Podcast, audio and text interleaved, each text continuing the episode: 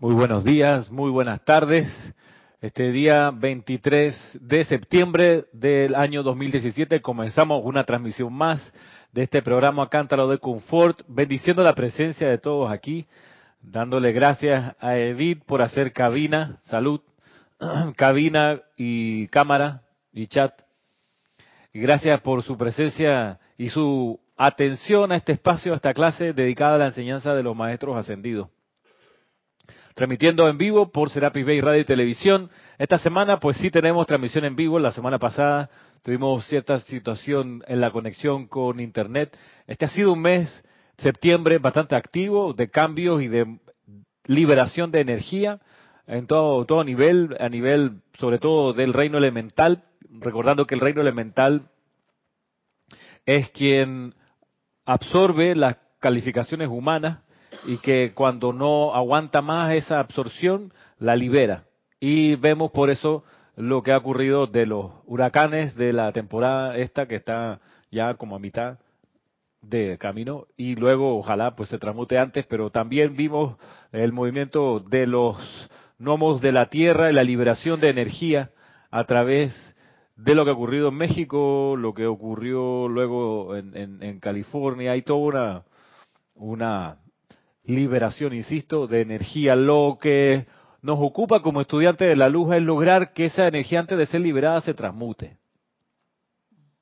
Para que la liberación sea una liberación no destructiva. Si la energía no ha sido transmutada, la liberación se va a dar, pero va a destruir. Si la energía es transmutada, la liberación se va a dar, pero va a bendecir, va a hacer florecer. Y eso así como está ocurriendo en el hemisferio norte, esta liberación de energía de manera destructiva con los excesos del reino de los elementales, del agua, del aire y de la tierra.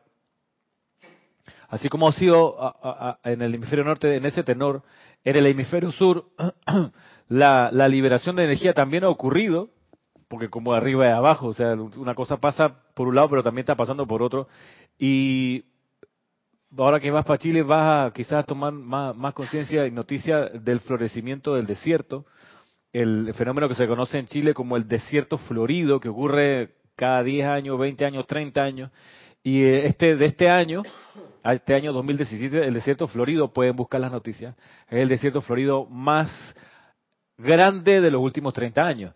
Se ha florecido, se ha florecido más tierras del desierto. ¿Cómo es posible? Pues sí, lo que pasa es que en el desierto, por el viento, llegan todo el tiempo semillas de todas partes. Pero como no hay agua, pues no florecen. Resulta que ha caído algo de agua y de repente, en cosa de días, ¡pum! Florece como una sábana gigantesca, bellísimo de todos colores, morado, blanco, verde, chiquitito, una plantita, ¡pra! y sacan su floración y eso, claro, genera el ciclo de vida, porque una vez que salen las plantas, que viene detrásito los insectos, las abejas, y con ellos, pues los depredadores de esos insectos más grandes, y así va avanzando unos ridículos, me perdona la expresión, aprovechando el desierto florido, se fueron en sus avionetas de millonarios a aterrizar por sobre las plantas. ¡Qué conciencia, Dios mío! Ya, déjala naturaleza. Ok, el ser humano, nosotros todavía tenemos estos niveles de inconsciencia, pero digamos que fue una tontería un lunar en un pedazo chiquitito de toda la inmensidad que se ha estado floreciendo. Entonces vemos ahí el caso de liberación de energía transmutada, por ende generando armonía, generando belleza. Y eso es lo que nos ocupa como estudiantes de la luz. Que va a haber cambios planetarios, por supuesto. Que va a haber liberación de energía aprisionada, pero claro que sí. El derretimiento, el derretimiento de los polos es un fenómeno de liberación de energía. El agua está comprimida en el hielo, se derrite, se libera y sale.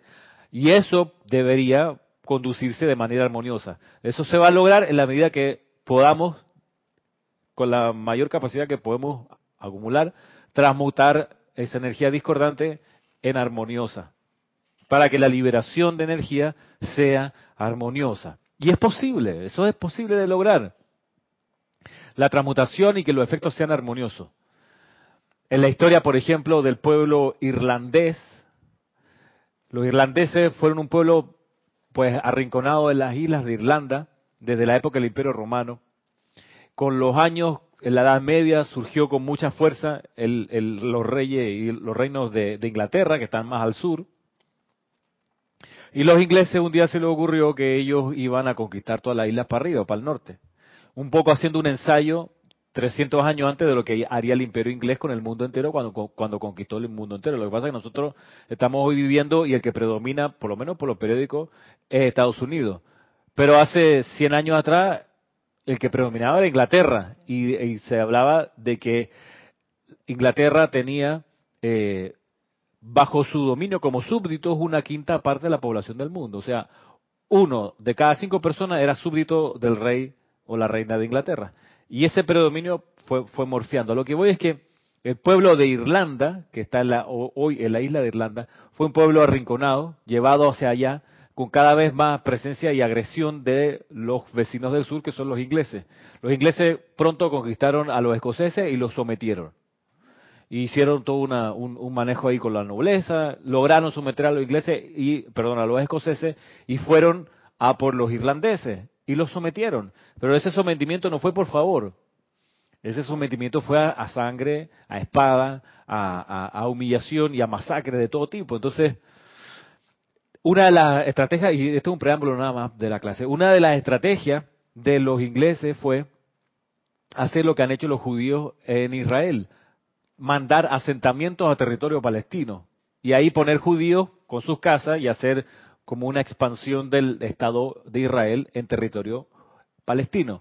Eso los judíos, los israelitas actuales, pues si no lo saben, pues sépanlo, que lo tomaron de lo que hicieron los ingleses con un fenómeno que ellos le llamaron la plantación. Fue que agarraron familias, muchas familias inglesas y las mandaron al norte a meterse a la isla de Irlanda y hacer ahí su casa. Y con el paso del tiempo eso generó muchos conflictos. Porque los irlandeses dijeron, pues esta es nuestra isla, ustedes que hacen aquí. Y los otros dicen, no, nos mandó el rey de Inglaterra, que es dueño de estas islas. Entonces, eso no es verdad, sí es verdad, y, se, y hubo mucha gente que murió el, el, fenómeno en el proceso llamado la plantación, al punto que los ingleses efectivamente se establecieron con su gente. No en toda la isla, pero sí en sectores importantes de la isla. Pero para rematar, pasan los años y a Inglaterra se le ocurre romper con la Iglesia Católica, con Enrique VIII. Y funda Enrique VIII el anglicanismo, que es un cristianismo mimetizado con la cultura inglesa. Y los irlandeses habían sido evangelizados por quién? ¿Quién evangelizó a Irlanda?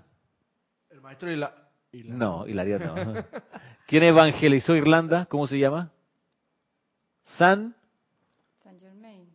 No, Sam, ¿cómo se llama? Eh, Irlanda, color verde. San Ah, Patricio, San Patricio, ok, y ellos celebran el San Patrick Day. Ellos son católicos, los irlandeses son católicos. Los, de que hoy forman la República de Irlanda son católicos. Y, y, entonces de repente los ingleses que estaban viviendo ahí en las plantaciones de ingleses, de gente, de repente fueron anglicanos. Entonces ya había una segunda razón para entrar en conflicto. Y, y en ese en todo eso hubo una serie de, leyes penales que se le impusieron a, los a los irlandeses por parte de los ingleses y una vez Oliverio Cromwell, Oliver Cromwell, que fue un, un, un inglés que hizo un golpe de estado a los reyes y juntó un montón de gente, él fue famoso entre otras cosas eh, porque contra Irlanda hizo una, una masacre que se llegó a 3.000 personas porque no se sometían a las reglas que él traía desde Inglaterra. 3.000 personas en territorio eh, irlandés. 3.000 personas bajo la espada de Oliverio, Oliver Cromwell, que para los ingleses el héroe es uno de los héroes nacionales, pero para los irlandeses es uno de los peores genocidas que han podido experimentar. Pero no solo eso, sino que luego, años después, en el 1800, todavía la, la isla de Irlanda sometida al yugo de Inglaterra, resulta que los irlandeses decidieron entre otras cosas, para sobrevivir, usar sus terrenos para plantar papas. ¿Ok? Papas. ¿De qué continente son las papas? ¿Dónde salieron las papas? ¿De qué parte del mundo? de América. las papas. Exacto. Fueron desde, desde América hacia Europa y papas había aquí en América y fue lo que encontraron los españoles. En Perú, en Bolivia, hasta en Chiloé. Papa. La papa es de origen americano. Se la llevaron a Europa y los irlandeses, para sobrevivir, eh, cultivaron la papa. Resulta que hubo una peste que mató a muchas, muchas de las plantaciones de papas que los irlandeses tenían. Y eso hizo que muchos de ellos empezaran a morir de hambre. Y al, año siguiente, dos años después, vino una segunda plaga que envenenó las papas y más gente murió de hambre. Y los ingleses, y eso era una herida que tenían los irlandeses, los ingleses no hicieron nada. Todo lo contrario, no vengan para acá.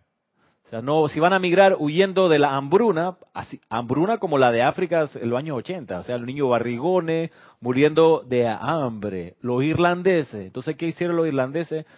Se sintieron abandonados totalmente porque ni los católicos le dieron la mano, ni los ingleses que estaban ahí, y los irlandeses por eso iniciaron una gran diáspora por todo el mundo y se, establecieron muchos en, Estados Unidos, por eso hay tanta influencia de irlandeses en Estados Unidos, Norteamérica. Se metieron en América y hubo irlandeses que ayudaron, por ejemplo, en la independencia de las colonias americanas, ayudaron a Simón Bolívar irlandeses que se fueron a Australia, a Nueva Zelanda, irlandeses hay por todos lados. ¿Por qué? Porque tuvieron que salir para sobrevivir. Se murió algo así como un millón de personas de hambre, ¿ok? Y los ingleses que estaban allí no hicieron nada. No hicieron nada. Por eso uno de los movimientos políticos más, destacados de los irlandeses se llama Sinn Féin, que significa nosotros solos.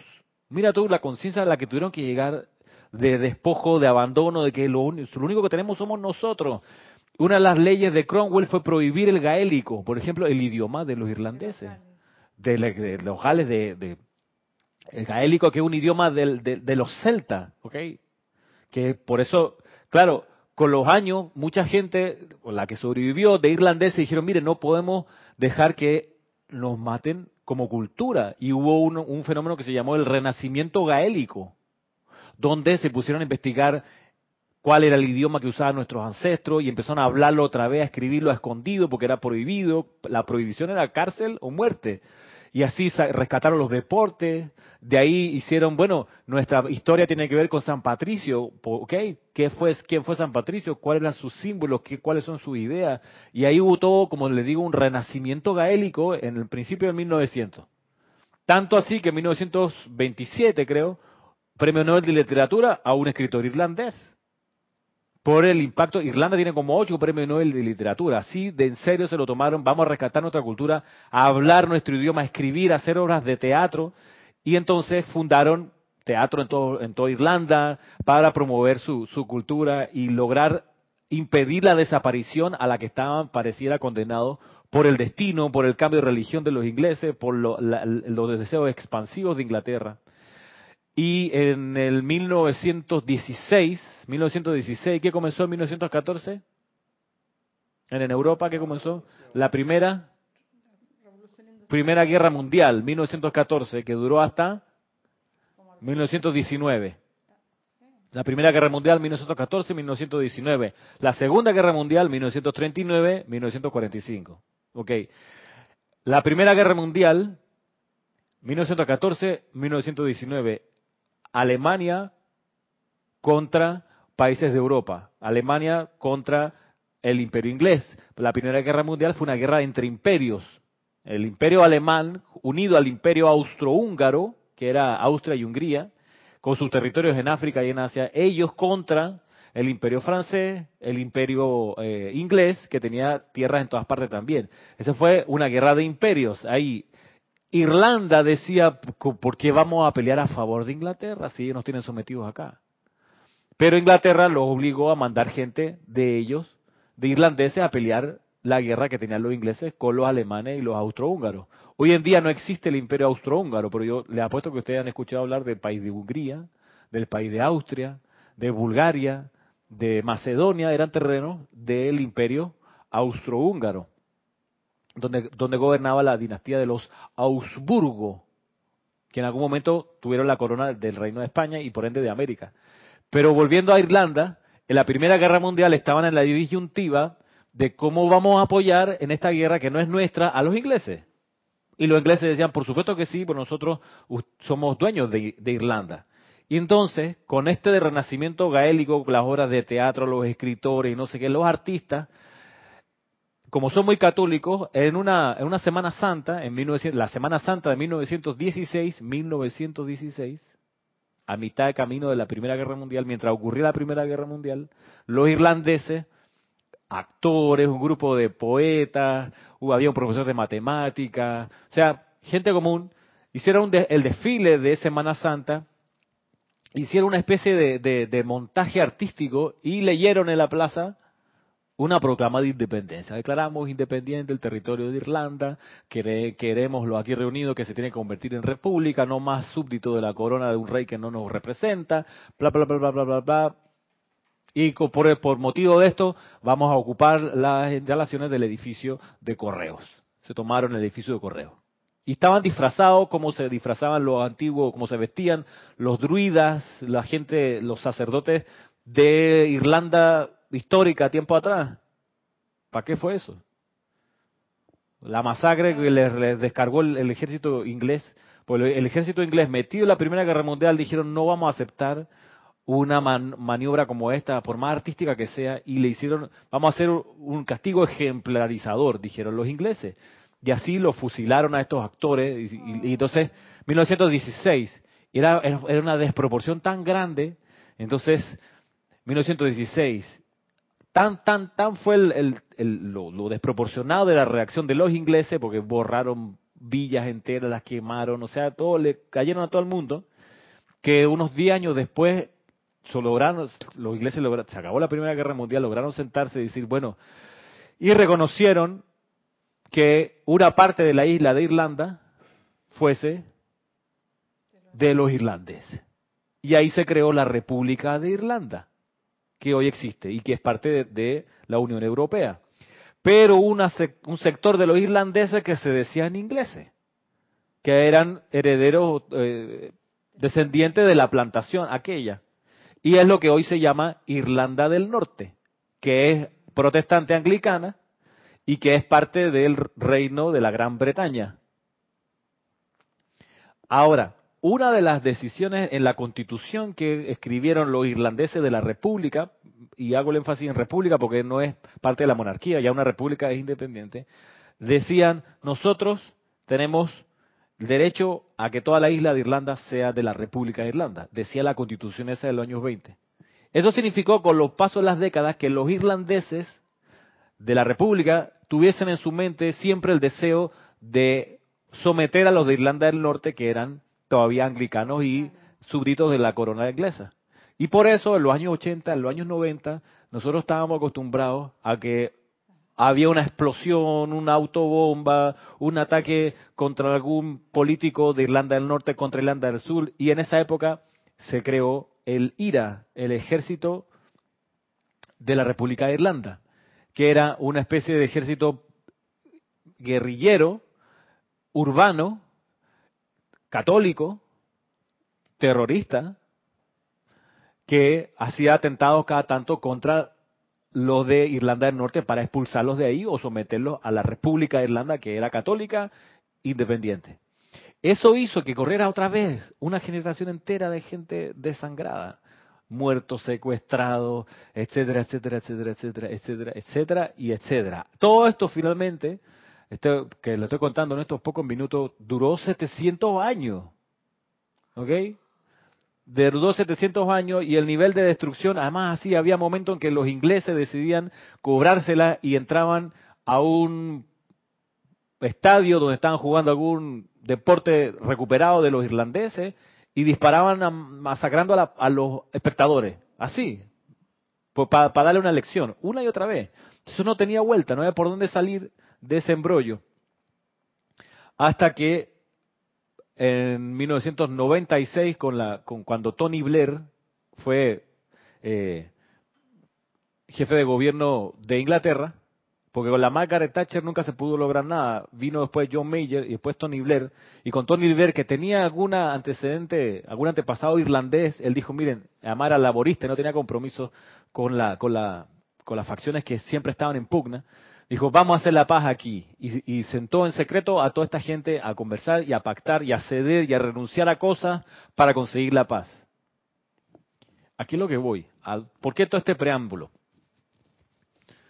El año pasado se cumplieron 100 años de 1916. El año 2016 se cumplieron 100 años de lo que se, le conoció como el levantamiento de la Pascua del, del 1916. El levantamiento este donde estaban estos actores disfrazados y que habían hecho esta proclama, que lo masacraron. Ese, eso se convirtió luego pues en un gran símbolo en 1916, la Pascua de 1916, un gran símbolo para la nación irlandesa, para que los irlandeses de todo el mundo cobraran conciencia de que mira lo que nos hicieron, nosotros tenemos un espíritu propio, no veamos que olvidarlo, y por eso tenemos que luchar por nuestra identidad. Bien, se logra la paz, el acuerdo de Viernes Santo se llama, con Tony Blair en el año 96-97.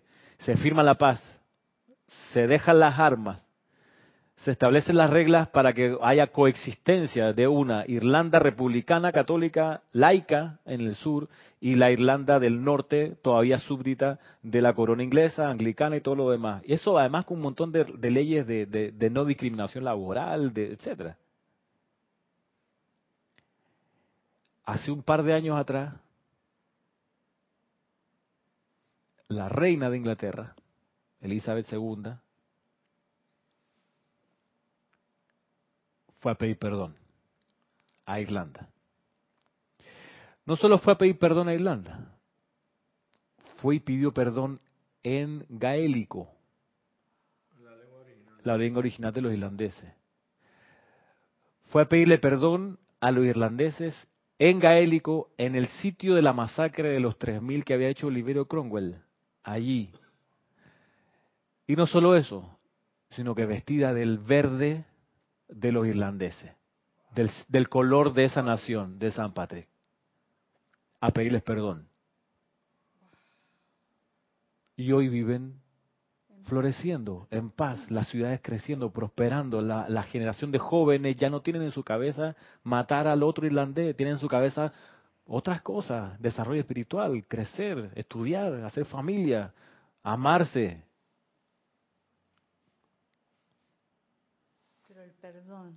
A través del perdón. Entonces, por más que uno vea que no hay solución con algo con alguien, mira tú que sí la hay en la medida que se persevere con las cosas fundamentales.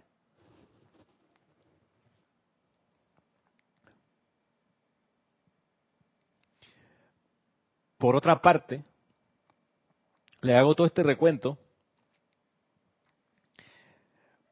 Porque además, el maestro ascendido Kusumi, no, ver, sí, San Patricio, San Patricio, que no sé cuál es el nombre de la jerarquía de ese ser, pero sí se habla de que ascendió, ascendió luego.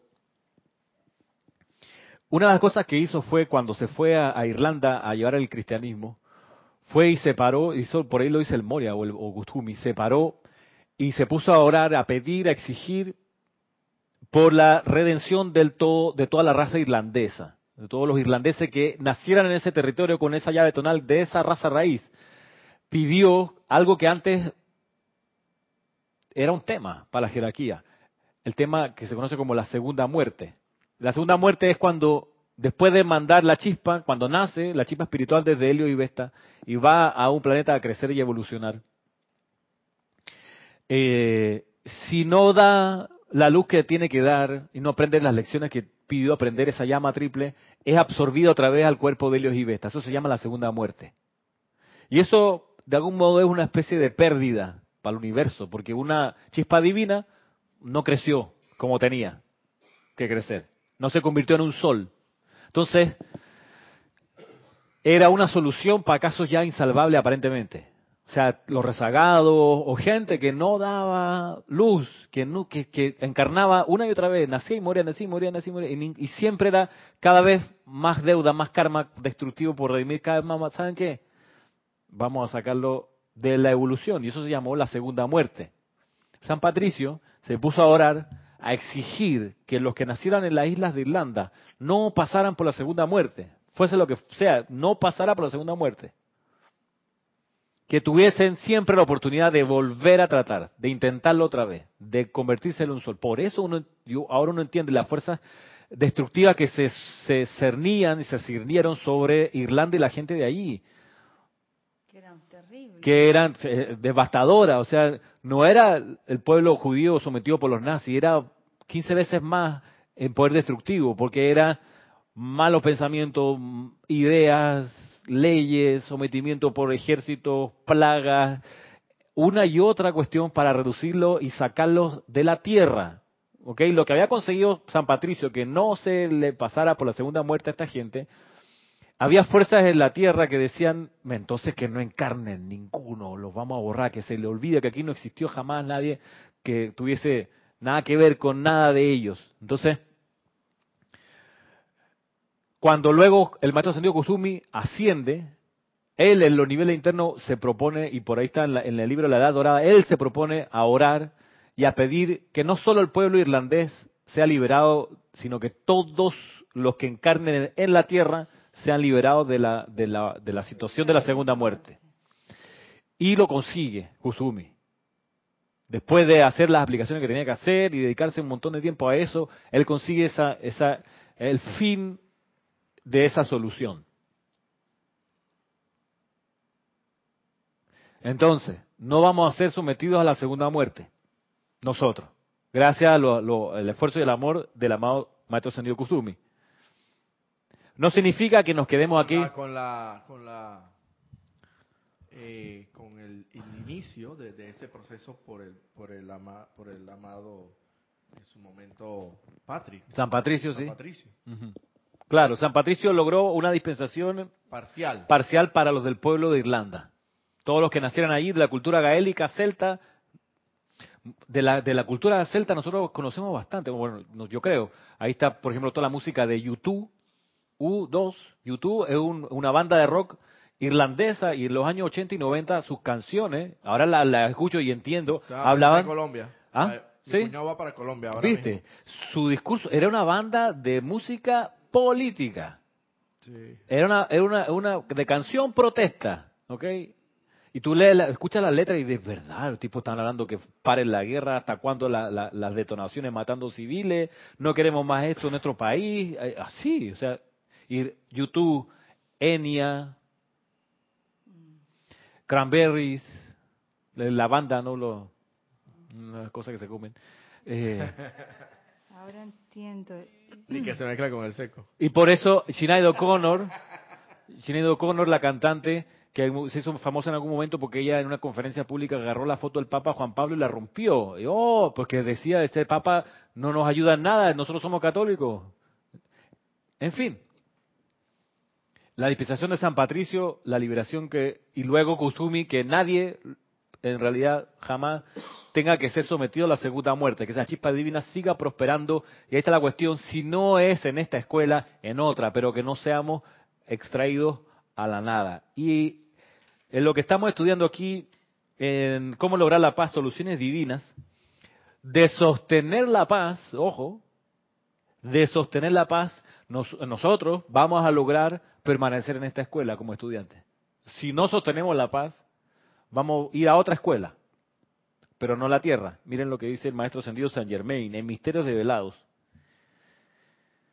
La ley del amor, la ley del universo y la ley del individuo no le permiten al maestro ascendido interferir con el libre albedrío del individuo excepto en esos periodos de acción, de actividad cósmica en que el ciclo cósmico sobresee el del individuo. Los maestros ascendidos nadie se puede meter con el libre albedrío, excepto en periodos especiales donde ese- esa prerrogativa es sobreseída. Y el libre albedrío No es importa. eclipsado por un ciclo cósmico, ¿Qué sería aquí, por ejemplo? que sería, por ejemplo, este en el que estuvimos con, con, en los años 50 con la situación del regreso de Sana Kumara, eh, un ciclo cósmico como este que estamos del inicio de la edad del séptimo rayo, la dispensación cristiana, otro ciclo cósmico, lo de el inicio del servicio del señor Lin como Moisés, son momentos en que hay la necesidad de que esa prerrogativa fundamental del li- libre albedrío, poder de decidir, sea apartada en beneficio del macro, de los planes mayores. Mira lo que dice aquí. Esto, está tomado de Misterios Develados. Está aquí en esta compilación, Soluciones Divinas. Está tomado, estoy en la página 39. Voy desde, desde arriba. Dice el Maestro Ascendido San Germain. La ley del amor, la ley del universo y la ley del individuo no le permiten al Maestro Ascendido interferir con el libre albedrío del individuo, excepto en esos periodos de actividad cósmica en que el ciclo cósmico sobresee el del individuo. Es durante estas instancias que los Maestros Ascendidos pueden prestar una asistencia más que ordinaria. La Tierra ha entrado ahora en uno de esos ciclos, 1930. Y la vertida más grande de luz que la Tierra haya conocido se está y se seguirá derramando sobre la humanidad para purificarla y restablecer el orden y amor que son imperativos para el mantenimiento futuro de nuestro planeta y el sistema de mundos al cual pertenecemos. Todo aquello que no esté en orden, equilibrio y paz necesariamente tendrá que mudarse a algún otro salón de clases en el universo y dilucidar su propio entendimiento de esta ley de alguna otra manera de lo que será de alguna otra manera de lo que será la expresión de la vida futura en la tierra. Todo aquello, repito, todo aquello que no esté en orden, equilibrio y paz necesariamente tendrá que mudarse a otro salón de clase en el universo y dilucidar su propio entendimiento de esta ley de alguna otra manera de lo que será la expresión de la vida futura en la tierra. Orden, equilibrio y paz. Entonces, como consecuencia, como efecto de la paz, permanecer en esta escuela. Ese es uno de los efectos de la paz. De sostener nosotros la paz, un efecto, luego repito, Es estar acá. es estar aquí. Volver a esta escuela, a encarnar aquí. Ahora, uno pudiera decir, o sea, qué bueno, total, esta es una escuela de barrio. O sea, yo me, efectivamente, que me cambien. Pero quiero irme a otra escuela. terrible. Entonces, lo que pasa es que ¿Cómo es- es, otra es- otras, escue- otras escuelas hablan lo- luego lo- este- más adelante los maestros se refieren a la creación de, de salones de clases especiales en los niveles internos pero también en planetoides El cóbulo. como Hercóbulos como Polaroid Polaroid. que en los años 50 los maestros dijeron bueno estamos estamos creando con esta dispensación estamos creando estos planetas para mandar allí a la gente que en la Tierra no logra dilucidar sus situaciones su karma transmutar y aprender bueno vayan a otro lugar y el maestro Sendido El Moria tiene un, un- un discurso donde cuenta que a la asamblea de los maestros trajo unos ya unos que ya están habitando Hercóbulos y son aspectos de ser humano con la llama triple pero más chiquitos ¿Cómo? ¿Verdad? Son más chiquitos. Sí, visiblemente son como chiquititos. Así que lo- enano. ¿Ah? Enano. No, no enano, pero el enano tiene la- las extremidades contraídas. Pero más chiquitito, sí, en serio. Es Es como sí. lo que pasa es que el planeta es más pequeño. Porque más- más chico el Y planeta. proporcionalmente hablando sería como nosotros, porque el planeta es más grande. Claro, claro, Claro, Entre ellos se ven, se ven como nosotros. claro. Pero, Pero si son nosotros vamos allá, estamos más grandes que ellos. es gigante, Así que no hay problema. no hay problema. Ahora, la, el, el, eh, Si nosotros llegamos allá, pues sí, ey, que este gigante dónde salió. Pero la energía... pero es otra, además, tirando líneas hacia allá, no describen los maestros las condiciones y las características de, de, del cóbulo. Nada más dicen que allá están mandando a los que en esta escuela, tierra, no logran dar pie con bola, no logran aprender, no logran obedecer, aquietarse, estar en paz, como dice aquí, o- orden, equilibrio y paz. Bueno, los mandan para allá. Yo entiendo entonces que hay como esas eh, decisiones de aquí, de, de Panamá, por ejemplo, donde cuando salen los estudiantes de secundaria y entran a hacer las pruebas para ingresos de la a la universidad, que no dan la talla, entonces bajan la ponderación. Entonces, bueno, para poder entrar aquí, en vez de 50 puntos, pues Hace una mediana. una mediana, a ver, que, el que al menos pues llegue a 35, vamos a ver. Y aún así hay un pocotón de gente que ni siquiera para eso califica. Después de no sé cuántos años hablar de enseñarle inglés, por ejemplo, en la escuela, eh, eh, prueba de ingreso a la universidad de inglés, conjugación del verbo to be. I am, you am, him. ¿Y qué es eso, hermano? Sí. Nunca aprendiste. I am, you are, he is, she is, we are. Wow. Entonces, ¿sabe qué? Usted no puede entrar a la universidad. Por lo menos conjúgame el verbo tu villa. Por lo menos, hermano. I was, you were, I will. Que tampoco es mucha exigencia, diría O uno. por- ¿Qué palabra en inglés sabe? Hello. Where is the bathroom? O sea, en fin, es un ejemplo. A lo que voy es que se crea este salón para mandar ahí. Yo no, yo creo que, no, en serio, no me, no me parece interesante. Pensemos en la música que puede surgir de una conciencia así chiquita. También una expansión de conciencia chiquita. Yo creo que es una, es una medida de misericordia, una decisión, una, un presupuesto dado con fines misericordiosos, como no pueden des- disolver esa llama y mandarla de vuelta al sol, ¿m? porque ya se liberaron de la segunda muerte, pero que por lo menos estén ahí en un nivel donde sí se les puede dar algunas lecciones y aprender algo que sea. A lo mejor era mejor la primera, ir, ir al Eh, sol. A lo mejor que quitas, pero sería una Es sol- como un desperdicio. sí de sea- tiempo y espacio, o sea, Sí, porque igual sea como sea, llevamos un recorrido. Y llevamos, llevamos muchas, quizás muchos desaciertos, pero yo creo que hemos acertado en algunas cosas. Y ahora no está la excusa de que no sabíamos, porque ahora sí sabemos. Sí sabemos que la existencia de la llama violeta transmutadora. La existencia de la llama triple con los colores correctos, azul, dorado y rosa. Eh, que, que que existe el cuerpo causal de cada uno con los colores concéntricos de azul, dorado, rosa, blanco, verde o rubí, violeta. Sí sabemos dónde están los retiros de los maestros, cómo se llaman. O sea, no hay, hoy en día, oculto algo así, y que, no, que prof, esa- ese, ese material usted no, no, no nos explicó en la clase, por eso sacamos uno. No, hoy no es así. Entonces, hoy en día la cuestión es el nivel de recalcitrancia. O sea, si a pesar de que te dieron todos los libros de texto, que vieron gente amorosa y te explicó la enseñanza, o por último, no amorosa, pero te lo explicaron, pues, que tuviste acceso a los libros de texto, tuviste acceso a un sitio, un sitio de práctica, aún así tú decides pisotear ese conocimiento y decir, nah, yo voy a gozar de la vida total, como decía Celia Cruz, que la vida es un carnaval, no hay que llorar. Oh, no hay que llorar, ¿se acuerdan? Que la vida es un carnaval. Y bueno, pues la gente puede tomar esa decisión, perfecto, pero el, de- el recorrido de eso, esa trayectoria en línea recta, de repente tiene una curva, diríjase mano derecha, 500 kilómetros a Hercóbulus, 400 kilómetros a Hercóbulus, 300, bienvenido a Hercóbulus.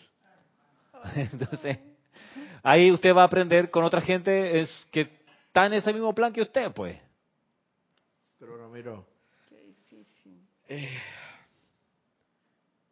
yendo mucho más allá de lo que estás hablando, si nos ponemos a pensar, quizás nosotros, bueno, no quiero decir nosotros, cualquiera de nosotros podría, podría haber sido uno de los rezagados.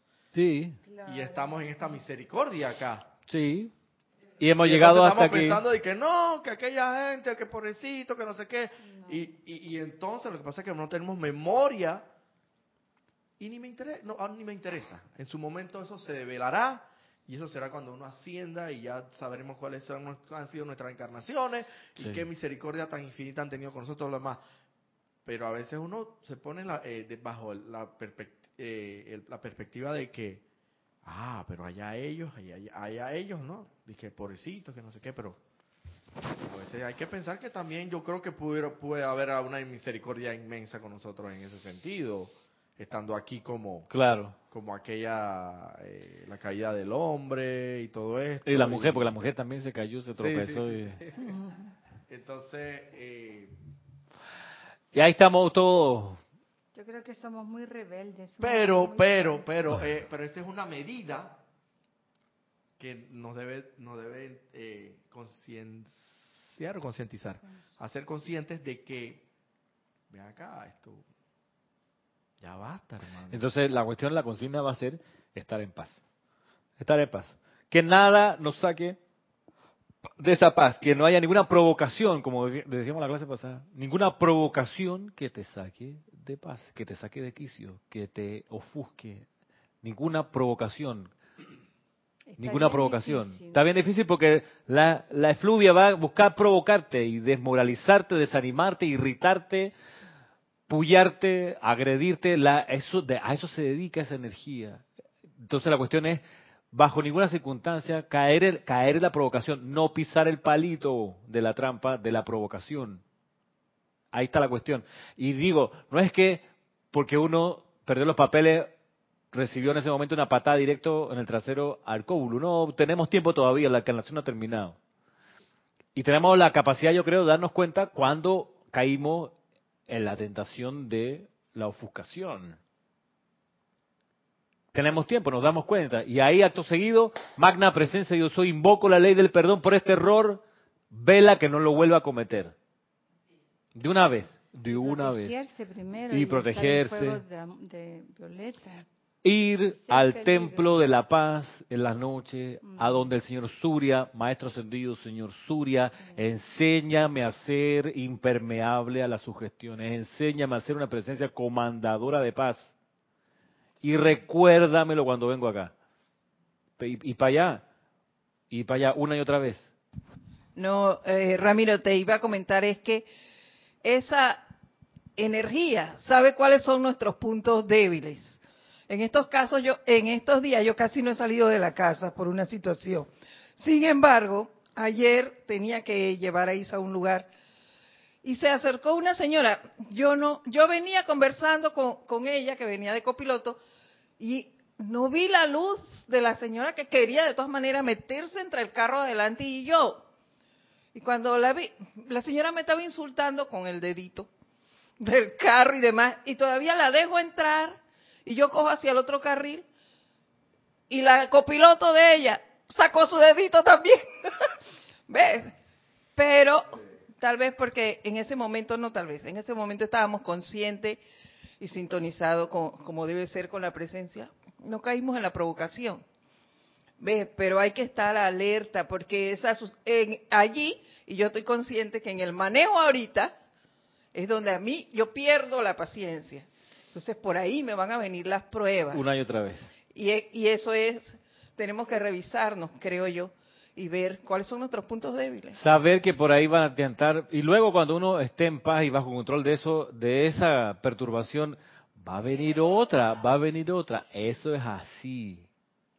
Eso es así. Ahora, la consecuencia de no sostener la paz va a ser que eventualmente el juicio con el tribunal kármico puede que digan, mire, esa, esa escuela de la tierra, seamos sensatos, es demasiado para ustedes. Aquí hay otro salón, otra escuela, mire, una escuela así, pues provincial, de repente, con el respeto de la gente que sea de provincia, una escuela agrícola, pues. De repente estudiar así como literatura, para usted filosofía, está demasiado difícil, cálculo, esas cosas matemáticas, ¿para qué, en verdad, no? O sea, quizá una escuela agrícola que signifique pues algo más manual, ¿quién quita? Que ahí sí usted funciona y aprende del amor trato no sonar sarcástico, pero es un poco, es un poco la, creo, imaginándome cómo pudiera ser la evaluación. De ahí que cuanto más nosotros podamos poner el empeño, sostener la paz, uno va a decir, claro, maestro, esta escuela de la tierra está difícil. Hice todo lo posible. Mira, aquí está el registro. Una y otra vez me paré. Pedí perdón y logré hacer el llamado y me mantuve más tiempo en paz. Mire los registros. Eso va a ser una de una de las deliberaciones en su momento. Valentina de la Vega desde Madrid, España. Dice, bendiciones Ramiro y a todos. Bendiciones Valentina. ¿Cuál sería el destino de esas personas si en la tierra no? Y tampoco acceder, acceder. ¿Y cómo la energía se transforma? ¿En qué se transformaría? Bueno, no, no, no, no, no sé, Valentina. hasta allá no llega mi, mi comprensión de cómo será el desarrollo allí. Me imagino, como, como el universo es ordenado, va a haber un orden jerárquico de alguna manera, va a haber corrientes espirituales que se descarguen para hacer despertar a esa conciencia. Cuando necesitemos saber más detalles, yo creo que se nos van a presentar. Mientras tanto, aprendamos más de la paz, que es lo que nos ocupa aquí, consecuencias de sostener la paz, efectos de la paz, además de lo que hemos visto, ¿no? De sanarse, de llenarse de abundancia, demás. Una es permanecer en esta escuela, porque esta escuela además se va a poner cada vez mejor. Se va a poner cada vez mejor porque las condiciones de vida aquí se van a volver más prósperas. De hecho, ya, ya lo son. Eh, sí, ya estás hablando del desierto ese que Del desierto florido, cambio de clima. indicativo. Sí, inequívoco. Eh, la, la, expansión de la influencia del rayo femenino para la Tierra desde el, lago Titicaca hacia el mundo es algo que nosotros somos y seguiremos siendo testigos. que no, no son palabras menores, estamos hablando del, del desarrollo espiritual de la Tierra, que, que se intensifica y se energiza por el rayo femenino, porque la presión del rayo masculino que entra por el, por el Tíbet, esa presión va disminuyendo a favor de la presión del rayo femenino de la Tierra en el Titicaca. Y eso hace muchas cosas. Por ejemplo, que más gente empiece a nacer en América y más gente deje de nacer en Asia, por un lado. Por otro lado, la nutrición espiritual que han recibido en Asia, producto de la presencia allí del rayo masculino, esa nutrición espiritual está siendo trasladada desde hace rato para ser energizada desde América, desde Sudamérica. Entonces estamos en un lugar donde se cocinan las habas. O sea, no es allá lejos y entonces, no es aquí, es en América, es en nuestros idiomas, en nuestra cultura. Entonces, pedir la salida, no que sáqueme de la encarnación, está huevado. ¿Qué estás diciendo? O sea, cuando vienen, por ejemplo, no sé, vienen a tu, a tu, a tu barriada a tocar los Rolling Stones, no, que yo no quiero, hombre, yo, yo me voy para la playa. No, pero, pero espérate, espérate, espérate. No, que sacaron del congelador a, John Lennon, a Ringo Starr y los Beatles están renacidos y están, van a tocar la próxima semana en Anayansi, Atlapa, aquí en Panamá. Y tú dices, no, hombre, yo qué pereza, hermano. Yo voy para, no sé, me quedo en la casa viendo una serie de Netflix. ¡Ey! Anda para allá. No, que no tengo plata. Ahí está, el, te pago el, el, por misericordia, aquí está la entrada, hermano. Ah, pero no es en primera fila, puta, además que eres primera fila. O sea, te da la entrada por último. Aprovecha, es lo mismo. Y, el larga exacto, y los audífonos si quieres escuchar de cerquita, hermano. Y un asiento que la parte de atrás tiene los subtítulos, puedes leer en español las letras de la canción. Ay, no, que tengo pereza. Aprovecha, eso es lo que está pasando en América, se está intensificando, están viniendo los tipos pesos pesados a poblar América y tú dices, no, sáqueme de la encarnación. ¿Qué estás diciendo, hermano? No, que tengo mucho problema. Te lo vas a perder. Bendiciones Ramiro y a todos, nos dice Noelia Méndez desde Montevideo, Uruguay. Hola Noelia, bendiciones. Bendiciones. En una de tus clases pasadas hiciste respiración rítmica con el señor Surya. Y después de eso, en el correr del día, me peleé con todo el mundo y lloré mucho. ¿Qué pasó allí? Ah, bueno, llamaste al señor Surya con el aliento y el señor Surya dijo, gracias, mira, estas son mis experiencias de, de evaluación. Claro. Pero no, te, no solo te pasó a ti, o sea, a mí también me ha pasado. También, Yo, fuerte. sí, Sí. sí, así mismo, perdiendo la Toda paz. la semana. O sea, el maestro dio su venia contigo, dijo, te voy a ayudar a sostener la paz. Pero uno cree que para sostener la paz nada tiene que pasar. Mm. ¿Cómo vas a sostener la paz si no está pasando nada? Es. O sea, tiene que, pa- tiene que haber guerra para decir yo soy la paz. Y a esta energía le digo, paz, aquíétate. Tiene que haber, yo, en serio, saliendo de aquí, no, no esa semana, pero a un par de años atrás, cuando por primera vez me puse de frente con el señor Surya, en mi aplicación diaria, dos, tres días intensos, solo con él, ra, ra, ra, ra, ra, me chocaron.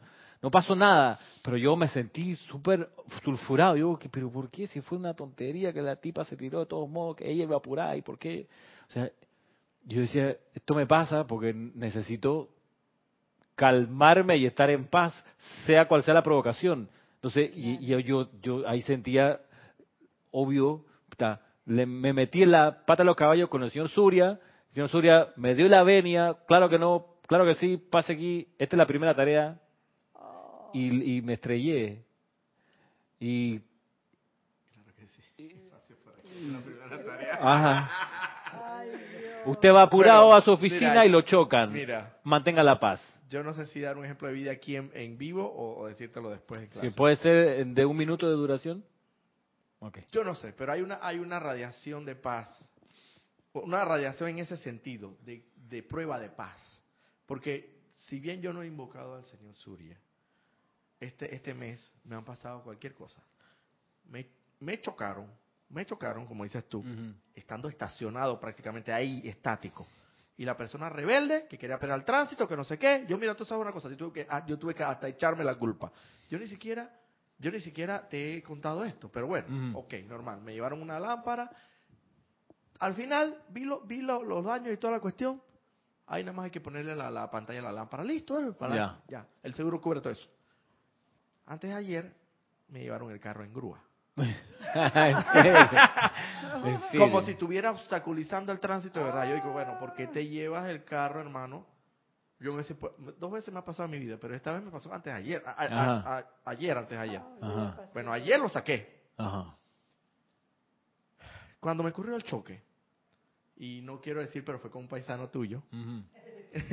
Chileno el tiene que ser. estaba cerrado, cerrado, cerrado. Él sabía, yo pensaba que íbamos hasta arreglar ahí mismo, eso fue imposible. No sé hasta qué punto mantuve la paz, pero algo de eso se tuvo que haber dado. Y la prueba, la consecuencia de eso, para ver si de verdad, reforzar, para ver si de verdad, reforzar esa prueba anterior con una nueva, fue la de la grúa. Mm. Cuando, ¿qué? tú sabes la sensación de llegar a, donde no tú está estás el estacionado el carro y tú no lo veas. Yo ya lo viví eso. Y tú no lo veas, hermano. Ajá, ajá. Pasan muchas cosas por tu cabeza. A pesar de que ya lo viví una vez, no sé cómo me fue. Yo En mi interior yo hice una evaluación y creo que me fue mucho mejor que cuando el choque. Ya, qué bueno. Porque en eso yo no tuve culpa alguna y tuve Mm. que echarme la culpa, hermano. Mm, Porque ahí íbamos a esperar el tránsito hasta las 10 de la noche y, y la verdad yo estaba... Entonces, eh, y eso con la consecuencia del, del billete, por Claro. uno tras otro y todo lo demás, y, y la zozobra y todo lo demás. Que se lo robaron o se lo llevaron. ¿Qué pasó? ajá, ajá. Entonces yo siento que, que eh, de una u otra manera estamos, este, no sé, estamos sometidos a esa radiación, todos, de una u otra forma, más, más intensa que nunca. Eh, aunque lo hayas pedido o no, ahí te va porque, porque algo de eso tienes que, que, que cubrir esta materia, hermano, la Claro. tienes que cubrir. Así que si tú, no es que ellos estén interviniendo, porque, pero, pero saben que tenemos el conocimiento, hermano. Claro, claro. A nosotros, yo pienso que los maestros, a nosotros, ellos pueden hacer la excepción, no es que van a intervenir en el libre albedrío de nosotros, pero yo creo que aunque no lo pidamos y vean acá, hermano, ya tú sabes esto y esto, así que ahí, ahí va el candelazo. Claro. Yo creo que ellos, pues nosotros pueden hacer una excepción y mandarnos algunas cositas que nosotros podemos Mm. confrontarlas. Ya nosotros estamos bastante maduros en esta cuestión. Y, y más aún si, si, si lo encaramos como lo encaraste tú. Entonces, hermano, ese era un asunto que te iba a contar, que te iba a contar tras bastidores, pero, Ujú.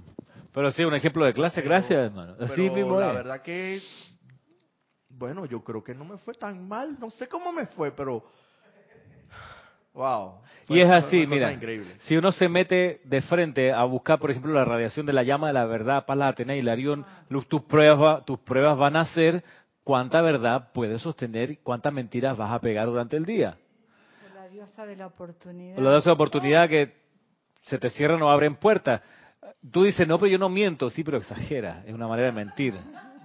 O no lo dices todo cuando tenés que decirlo. No, y, y mira que como cosa de la vida, tardé una hora y pico en averiguar dónde estaba el carro, porque marcaba en la oficina, estaba de turno en la noche, y por alguna razón era el 311, no, no agarraba, no Mm. agarraba, no agarraba, llamaron por aquí, llamaron por acá, o sea, con, con, esa, con esa hora y pico, después de haber sabido que, que algo había pasado con el carro, ahí se me dio una hora y pico tirando a las dos horas para ver. Ajá. De repente yo puedo haber Al mi- resuelto al micrófono. Yo ahí mismo con el celular no se me Al micrófono.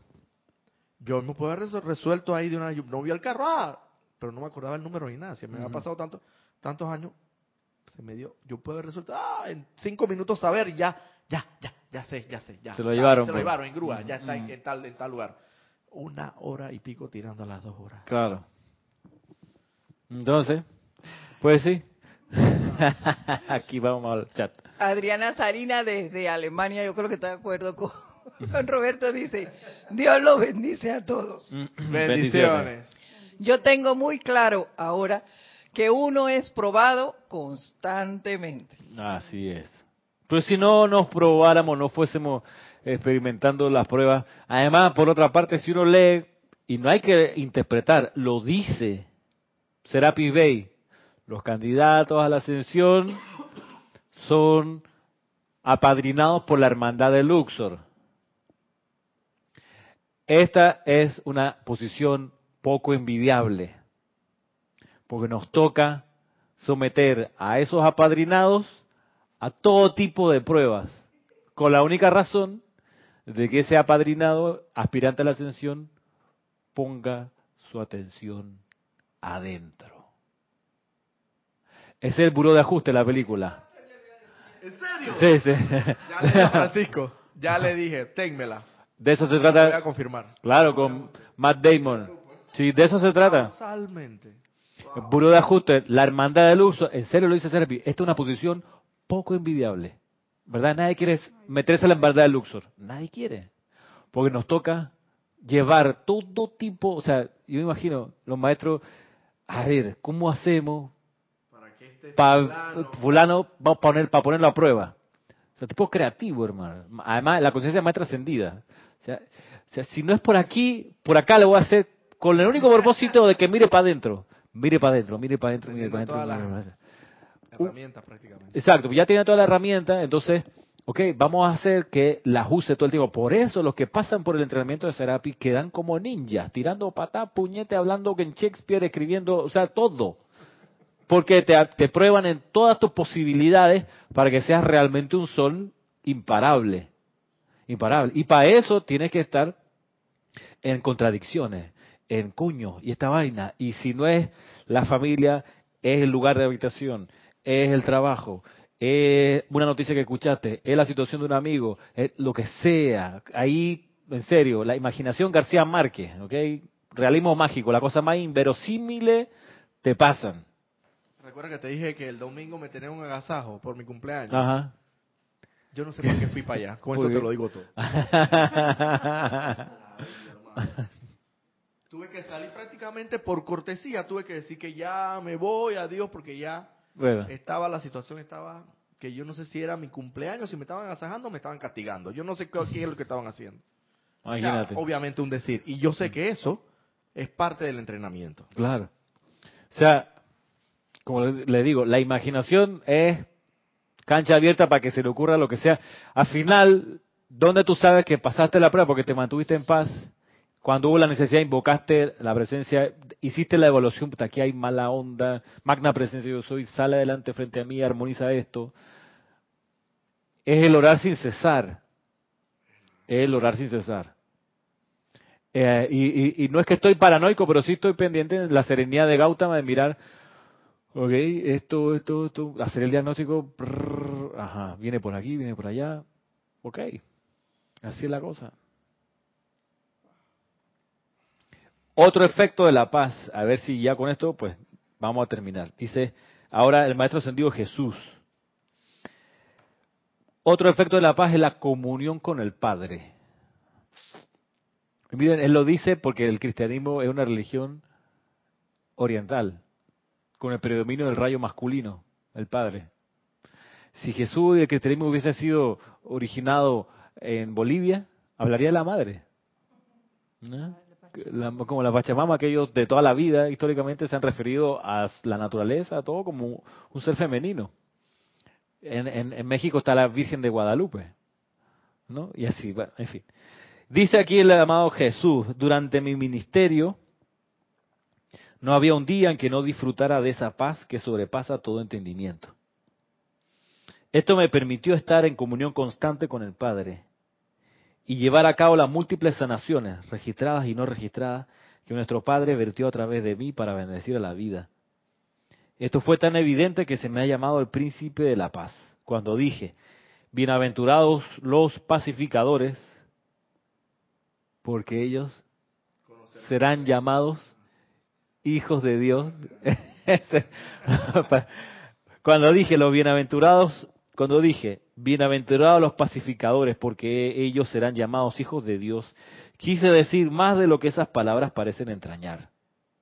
Quise decir que no se puede ser un alborotador, un incitador a la discordia y al mismo tiempo reclamar las prerrogativas de un pacificador. pacificador. Esto es ser llamado hijo de Dios. Yo también afirmé, por el fruto se conoce al árbol.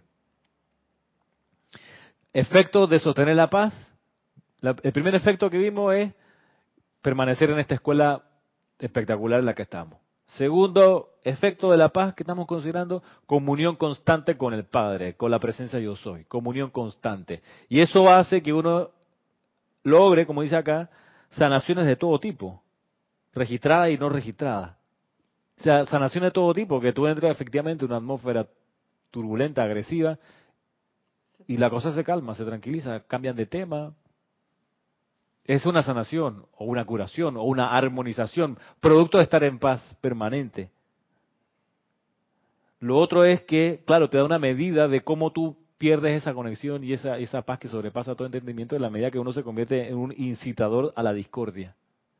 Incitador a la discordia. A mí me pasa a veces que veo el periódico y veo la noticia y digo, voy a mandar una carta al periódico para decirle que a propósito le digan a fulano,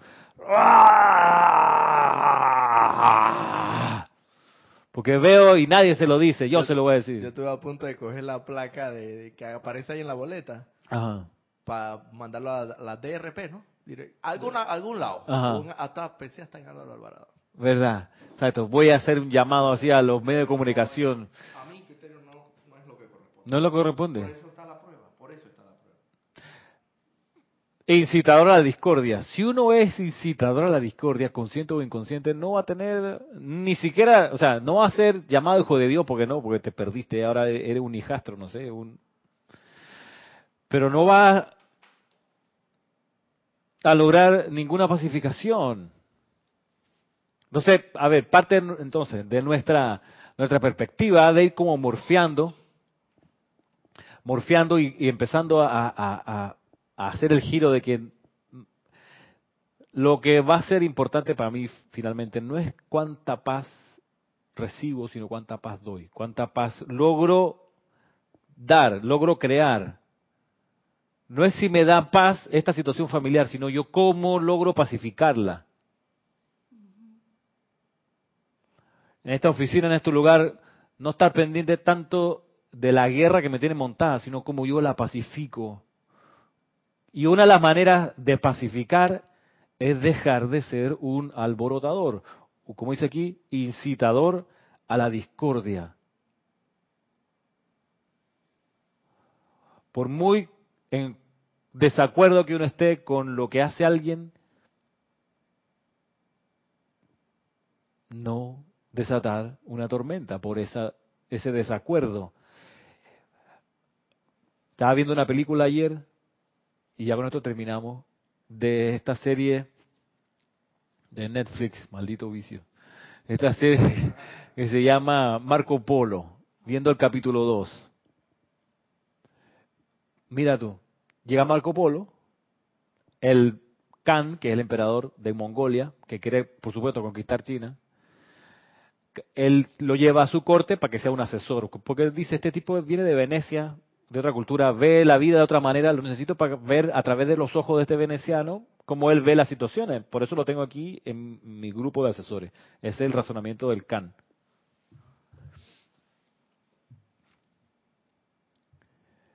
Tienen un lío con el hermano menor del Khan. Que el hermano menor dice, a mí me tocaba ser emperador y no a este.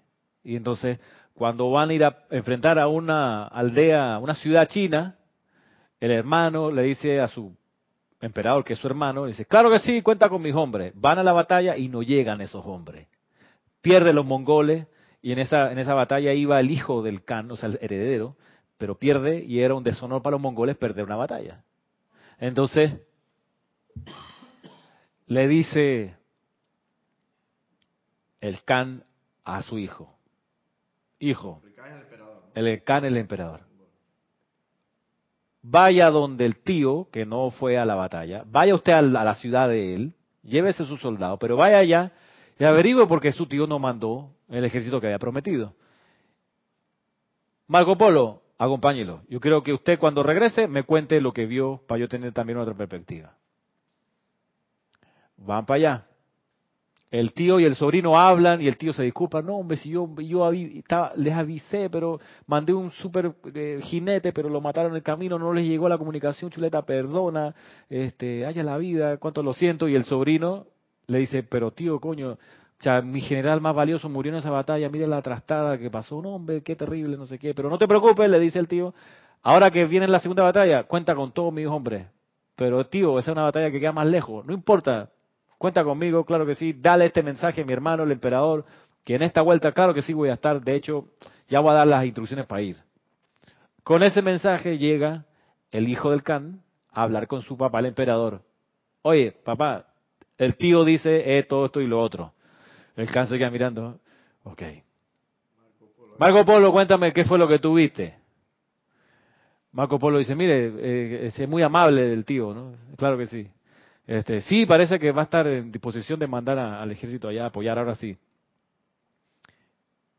Pero me puse a mirar los granos con los que alimentan los caballos. Y no hay tanto grano. Eso queda demasiado lejos. No van a alcanzar a alimentar los caballos de aquí a dos semanas que toma caminar hasta allá por el desierto. esos caballos no van a llegar. Pues no hay suficiente alimento. Entonces la cámara volteó ahora al, al Khan. Y el el emperador dice, ok, eso, eso me parece lógico. ¿Tú qué tienes que decir, hijo mío? y entonces el hijo queda como un bobo que no se dio cuenta de ese detalle. Y por supuesto, cuando se retira el emperador, Khan, diciendo, no hay que confiar en ese tío, me hace sentido lo que dijo Marco Polo, vamos a ver qué hacemos. Se retira el Khan y la cámara queda entonces entre el hijo y Marco Polo. Y el hijo le dice, próxima vez que me dejen ridículo en público, te voy a cortar la lengua. Entonces, entonces, ¿qué, ¿cuál fue el error de Marco Polo? Incitó ahí la discordia, por supuesto, entre papá y el hijo. Sí, porque dejó en público en evidencia que el hijo no se dio cuenta de este detalle práctico de la alimentación de los caballos. ¿Qué es lo que tenía que hacer Marco Polo para no incitar la discordia? De camino de la casa del, de la ciudad del tío, de camino a la ciudad del, del imperio, decirle al sobrino, compa, pillaste la comida de los caballos, no da para ir para la batalla, loco. No hagas el ridículo que, tu tío está 100% porque no es verdad, porque no tiene la suficiente provisión, al tío no le interesa irse con nosotros a pelear ninguna batalla. Él te dijo así para embolarte la mente, pero en verdad, entonces, tú tienes una diferencia con alguien en tu familia, en tu oficina, puta, no lo hagas público, hermano. No lo exhibas, tú vas aparte y dices, mira, este, tú, si me permite nada más, porque yo estoy observando que esto está griqueando aquí, esto se está cayendo a pedacitos, si no lo reparamos ahora, pero lo dice en privado cara a cara con la persona, ¿ves? No, voy a mandar una carta general a todos los funcionarios porque ya está bueno que el director no se dé cuenta. ¿Tú te diste cuenta que hay un problema con la dirección? Pide una cita con el director. Mire, señor, este, mucho respeto. Ya que estamos usted y yo solos aquí, déjeme decirle con toda confianza, ABCDE. Vas con un pariente, un tema, una situación, no tienes que hacer una cena familiar para decirle que tiene un resentimiento con él. Tú dices, lo llamas aparte, lo trabajas así, para no hacer crecer la discordia.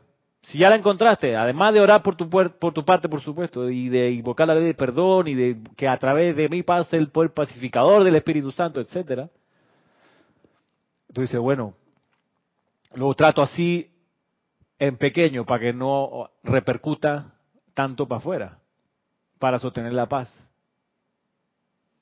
Entonces y habría que dejar de ser eh, prepotente, arrogante. Y ser más humilde y, ser y actuar con inteligencia, actuar con, con, con anticiparte dos pasos.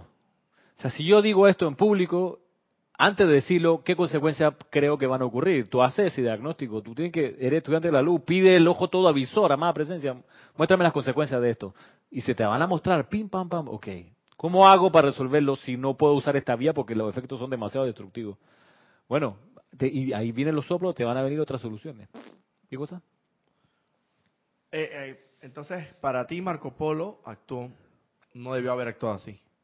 Marco Polo tendría que haber, haber aprovechado el camino de regreso para acercarse a su caballito. o sea que lo que le dijo el hijo bien estuvo dicho. Exacto.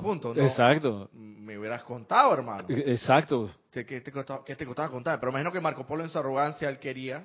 O en su ignorancia. O en su ignorancia. Quería, o en su miedo, en su miedo porque le tenía miedo al, al porque es el hijo del emperador, pues. Ah, okay. O sea, no le puedo hablar con el hijo del jefe, pero.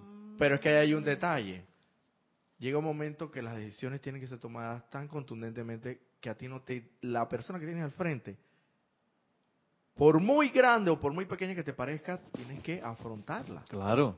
Es que ahí donde el maya, la ilusión, cobra en uno una presa.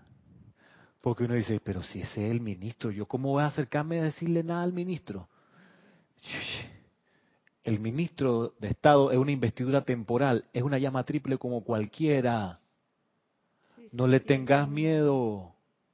Él no te va a decir nada. Cuando eliminamos de nosotros la conciencia de separatividad, ahí no tenemos miedo de hablarle a la autoridad. No, no, exacto. Sí, y cuidado, disculpa que te interrumpa. Y cuidado que con esa actitud te ganas un amigo. Un tipo que necesita a alguien, claro. Gracias. Ya, exacto. Hey, por haberme advertido esto que no lo veía más allá, con luces largas, tú lo has visto y efectivamente yo también lo he analizado, lo he visto. Gracias. Hey, ven acá, ¿tú dónde estás? Yo no te conozco a ti. Llámame a recursos humanos inmediatamente. ¡Wop! Asesor, quedas montado. Claro, y sin, puta, no sabía, exacto. La bola pica así. Palos, cinco mil palos. De repente. Porque cuando en esos puestos de poder entra, por esa casualidad de la vida, alguien honesto, busca desesperadamente otro honesto con el que trabajar y poder contarle las cosas y evaluar entre los dos. Y cuando uno se acerca en buen plan, honesto, mire, y respetuoso, educado, con discernimiento, yo creo observar esto y tú lo otro, el tipo se va a desvivir. O sea, consígame ese. ¿Usted dónde, cuál es su departamento, su oficina? ¿Dónde no, yo trabajo. Ah, y de repente, claro, te llega una carta o a tu jefe, por favor, cambio de la planilla, esta persona va a trabajar con nosotros acá. Y así yo lo he visto pasar, eso pasa, hermano, eso pasa. Eso fue lo que me contaste la otra vez, ¿te acuerdas? Sí, eso así, con el ministro y viceministro. Y luego, ahí yo, yo era también de la gente que me daba miedo, pena acercarme, no, como es ministro, no, yo, ¿cómo le voy a hablar? Y luego en la vida me ha pasado que me he encontrado con ministros enfrente, a la ministra Molinar de Educación, al ministro de Relaciones Exteriores de la época de Martín eh, se me escapa el nombre, que me lo encontré así a, en Dara, al expresidente, que me lo encontré una vez en Nicos Café. señor, eh, Endara, solo para dar las gracias, ¿ve? usted, ya, la mano, no sé qué, el tipo agradecido. No, que ese es un cantante, ¿cómo va a sacar? Qué pena, que me acerqué la vez pasada que me encontré en el, en el, en el multiplaza al general. Perdóname que te interrumpa, nada más parte de la gracia porque tus canciones en tu época, puta, ¿cómo ayudaron, hermano? Gracias. A mí me ha pasado con Roberto Durán, pero Roberto Durán es esta, onda. Ah, sí. Él es al revés. Sí. ¿qué, ¿Qué pasa? Claro, qué foto, que la cosa, que... Pero, pero obviamente estás ante, ante alguien que, con, en su momento, y sigue siendo todavía. ¿eh? Roberto Durán es, un, es, es, lo que es Maradona en Argentina. Y si uno está con la conciencia de que el tipo, porque fue un personaje tal, quedó por allá arriba trepado y uno te puede acercar, ese, eso se llama miedo, eso se llama ilusión. Y cuando uno ve una ilusión, como estudiante de la luz, creo que el llamado es, disuelve la ilusión, pasa a través de la ilusión, da la mano, saluda la llama triple. No tengas miedo. No tengas miedo. Y ya para, por último, para cerrar, crean bueno, no crean, pero sepan que yo sé que las clases que doy, la, la, la vida me las cobra en, en aplicación práctica. O sea, lo que yo les puedo plantear aquí, a veces teóricamente, yo sé que entre no te creas que tú por ser mi instructor, para otro lado, nosotros acá no llega esa radiación, hermano. a mí me toca. No, ya, y me llegó de antes, de antes. Ya, ya vienen cobrándose. Es así. Te había contado lo del choque y tú no has visto que yo ni siquiera estaciono el carro ahora en tu casa. ¿Por qué? Porque me da pena que veas la lámpara ahí. Sí, yo la vi. Ah, tú la sí, viste. La vi, yo pensé, no, yo pensé, mira, lo chocaron, pero, no sabía detalles. se ve la lámpara más bonita. porque sí. por dentro no la destramparon, nada más fue la, la, la, la cobertura. La cobertura. Pero bueno, hay que ver lo bueno. no, sí, sí. Eh, ya anticipadamente, siendo mi instructor con esta radiación, ya me vienen pasando teoría, las cosas, exacto, teoría y práctica de una vez. La clase y después la aplicación. Es así. Es así. Ok, vamos a dejar la clase de aquí. Muchas gracias, porque ya son pasadas las 12 hace rato. Este, bueno, de nuevo, mil bendiciones a cada uno. Será hasta el próximo sábado. Y si bien mañana tenemos Serapis Movie, mañana domingo 24 con La Cabaña. No la he visto, a ver si la veo hoy en la tarde, pues si no vengo vengo en cero para verla acá. Dicen que hay que traer Kleenex para secarse las lágrimas. Vamos a ver entonces. Es bueno llorar, es rico llorar. Será hasta entonces, por mis bendiciones.